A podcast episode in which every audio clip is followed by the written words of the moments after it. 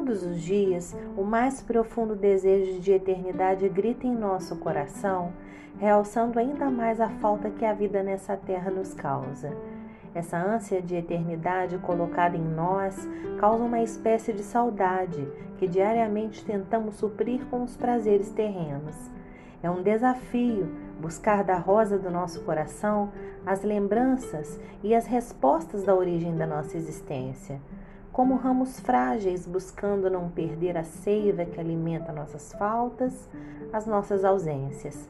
E nesse emaranhado de folhas velhas que a vida insiste em nos fazer manter, gastamos nossas energias com hábitos, costumes, crenças, vícios que não nos faz crescer, mas só minam nossa energia vital.